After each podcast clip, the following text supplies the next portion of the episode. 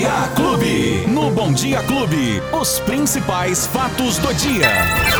Luiz Cláudio Alba. Luizinho, bom dia, Luizinho! Oi, Beto Espiga, bom dia, bom dia pra você, pra todo mundo que tá curtindo a clube nesta quarta-feira.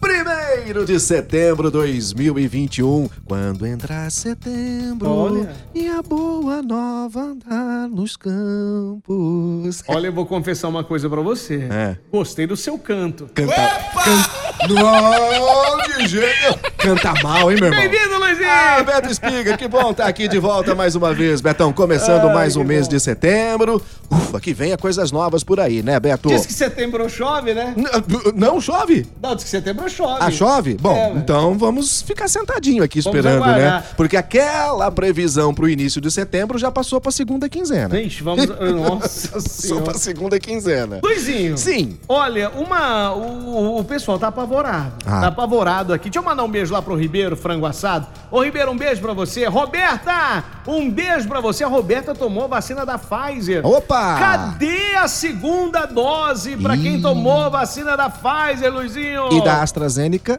também. Então, cadê? Ô, cadê? Há uma preocupação muito grande, você tocou num ponto. E, e- e eu sou interessado, né? Direto, então, né? Porque eu também estou pois aguardando é. a minha segunda dose da AstraZeneca. Hoje tem uma informação do próprio Ministério da Saúde, Ah. Beto, que vai antecipar as doses da Pfizer e da Ah, AstraZeneca. mas e aí, cadê? E essa antecipação Hum. vai fazer com que provavelmente 3 milhões de pessoas vão ter problemas na segunda dose da AstraZeneca.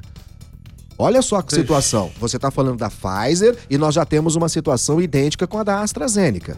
A gente começa a ter um, um, um desacerto, um desacordo nessa situação, Beto, porque veja bem, temos que respeitar aquilo que indicam, indicam as bulas das vacinas, o prazo de, de, de, de estudo, de- dos estudos clínicos que foram feitos. Essa antecipação, o país não está pronto para essa antecipação, Beto. Se a gente não está conseguindo dar conta neste momento das vacinas desses grupos prioritários e da população de uma maneira geral, e mais, já temos uma terceira dose para aquele grupo de idosos, então né, a gente começa realmente a ficar muito preocupado com essa situação em relação a vacinas no momento em que a gente tem uma queda acentuada dos casos de morte no país, a, a média móvel no, no país é a menor taxa dos últimos tempos, né? E claro, evidentemente por conta da vacinação que vem acontecendo, o número de pessoas já vacinadas com a segunda dose aumentando a cada dia. Então, Beto, realmente você tem razão,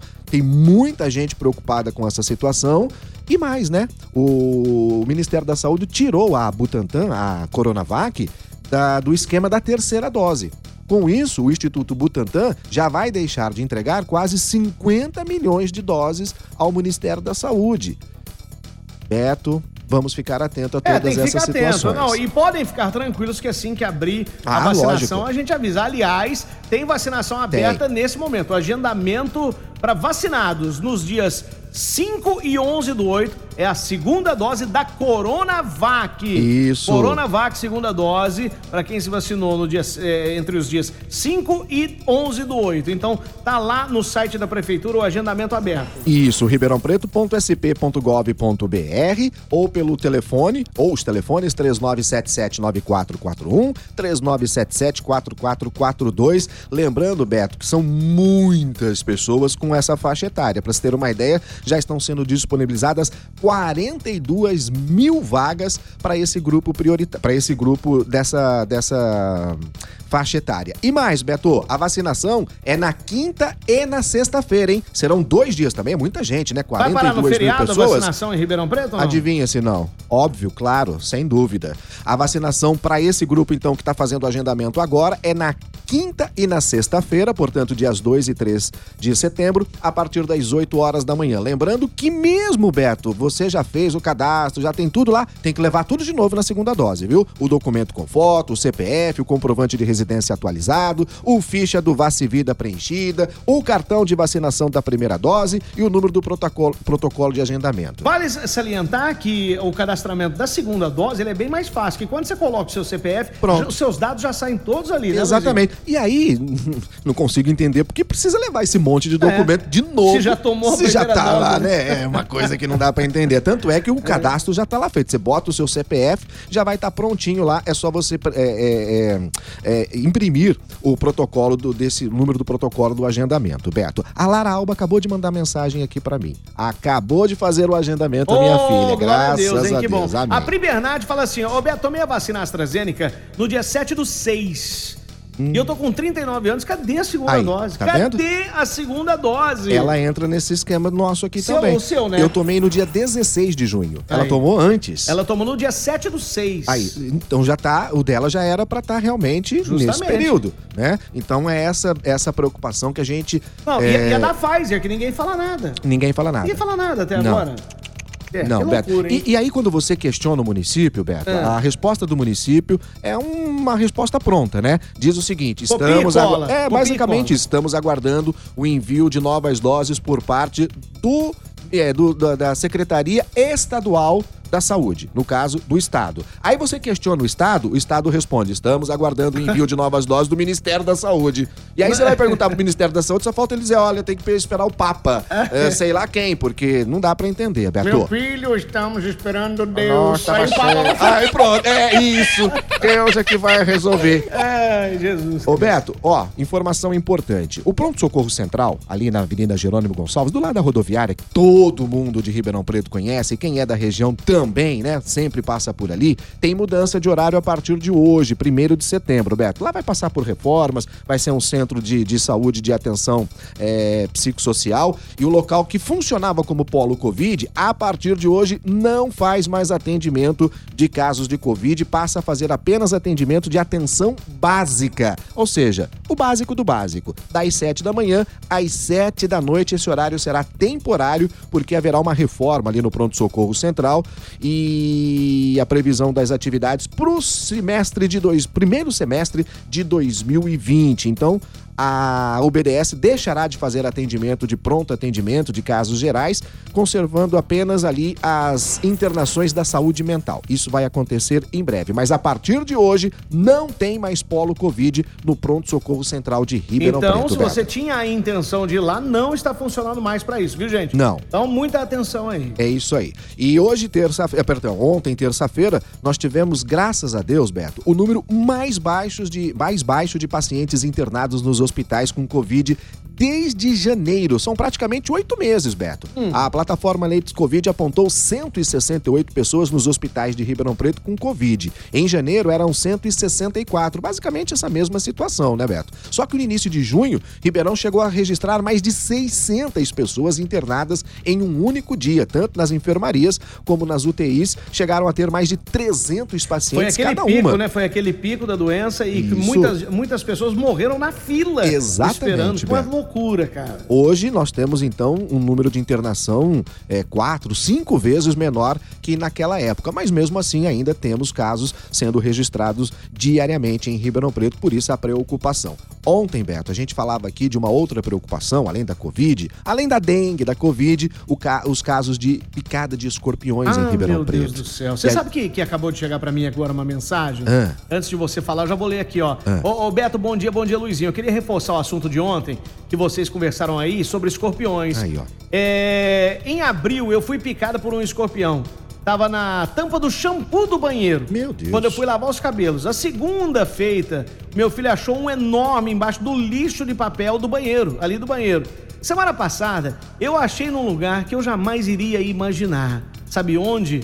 No maço de alface. Olha isso. No maço de Ela mandou a foto aqui, ó. Aqui, que ó. Que é a foto. Olha lá, o escorpião. Olha lá, Beto. Na, uh, no maço de alface. É então, aquele marronzinho, isso, né? Isso, ela falou assim: ó, precisamos ficar atentos que eles se reproduzem muito. Fica o alerta aí para a população. A dor é terrível, picou no dedo da mão. Quando cheguei na UPA, já estava com o braço todo é, formigando. Meu e é Deus. terrível. A Maria Estela. Maria Estela, um beijo para você. E ela é uma adulta.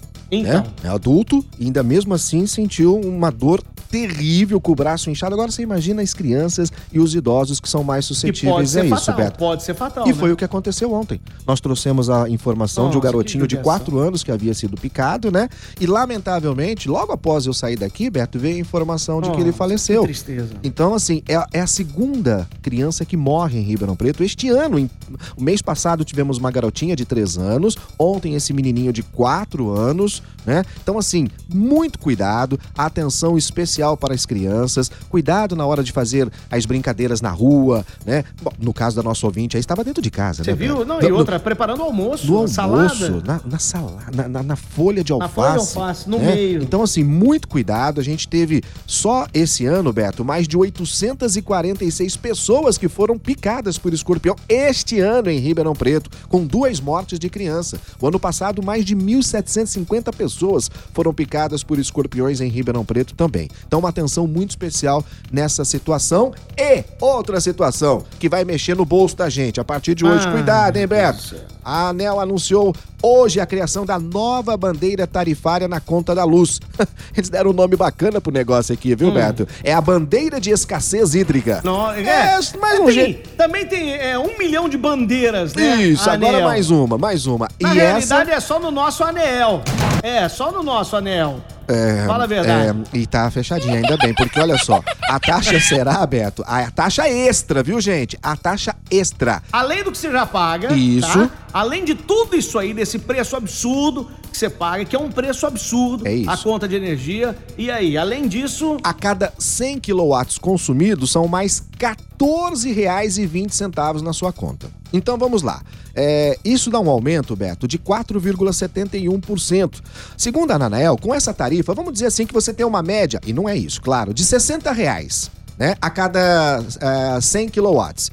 Aí, no final do, do mês, a sua conta então é de R$ 69,49. Isso hum. com a taxa que estava. A partir de hoje, se você gasta, por exemplo, os mesmos 60 reais, no final do mês, você vai pagar com a taxa R$ 74,20. Isso eu estou falando de uma conta média de 60 reais. Mas geralmente a gente paga 200, 300, até muito mais. Eu pago 500. Olha aí, tá vendo? Então você vai. A cada 100 quilowatts a mais você vai pagar mais 14,90. Então, além do que você gasta, né, você tem essa taxa. Então, Beto, é o seguinte, vamos economizar, apagar luzes e tomar aquelas atitudes simples do dia a dia que pode ajudar bastante, como por exemplo, Beto, retirar da tomada o carregador do celular quando ele não está em é, uso. O que não estiver utilizando, principalmente aqueles equipamentos que ficam em stand-by. Isso, com a né, luzinha é acesa. Isso, com a luz acesa, porque a tomada na a tomada ali na, na, na, energia, na parede ali, no buraquinho, uhum. ali tá consumindo energia. É isso. Mesmo com o aparelho desligado. E então... isso representa, no final do mês, um aumento de aproximadamente 20% na sua conta. Então. São esses aparelhos de stand-by. O reloginho micro do, do micro-ondas, né? né? A, a, a, a internet é difícil desligar. O televisor. O televisor você pode tirar Outros ali. aparelhos eletrônicos, como notebook, computador, que ficam ali sempre. No televisor, Beto, ao invés de desligar com o controle remoto... Desliga da tomada, Desliga da tomada. Ou então ali mesmo no interruptor, né? Ô, gente, é uma manobra terrível que você tem que fazer e se humilhar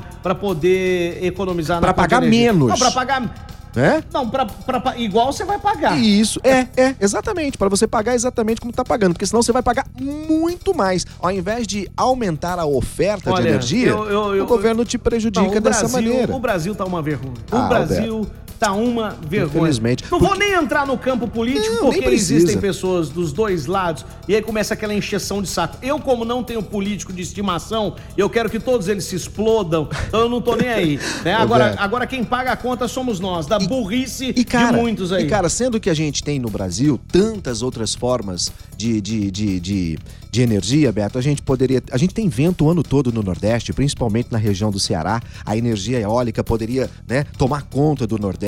Nós temos sol o ano inteiro nesse país. Nós estamos aqui no inverno com 35 graus de temperatura. Mas aí, poderíamos é explorar. Como é que eles vão ganhar dinheiro? Isso, Luizinho? poderíamos explorar muito mais a Você tá energia tirar solar. O dinheiro deles né? lá. Mas não, o lobby é. da, das é. energias elétricas é muito mais forte que o povo, infelizmente. Se você né? estiver insatisfeito com a sua companhia de energia, muda. Para qual? Aí tá é que tá, né? Tá bom, Luizinho. Então tá até amanhã. Quem perdeu o nosso bate-papo? Agregador de podcast na sua plataforma de áudio preferida vida ou então no aplicativo da Clube FM, só buscar por Fatos do Dia Clube FM. Muito Betinho. bem, 9h24, até amanhã, Luizinho. Tchau, gente, até amanhã. Os principais fatos do dia. Você fica sabendo no Bom Dia Clube. Bom Dia Clube.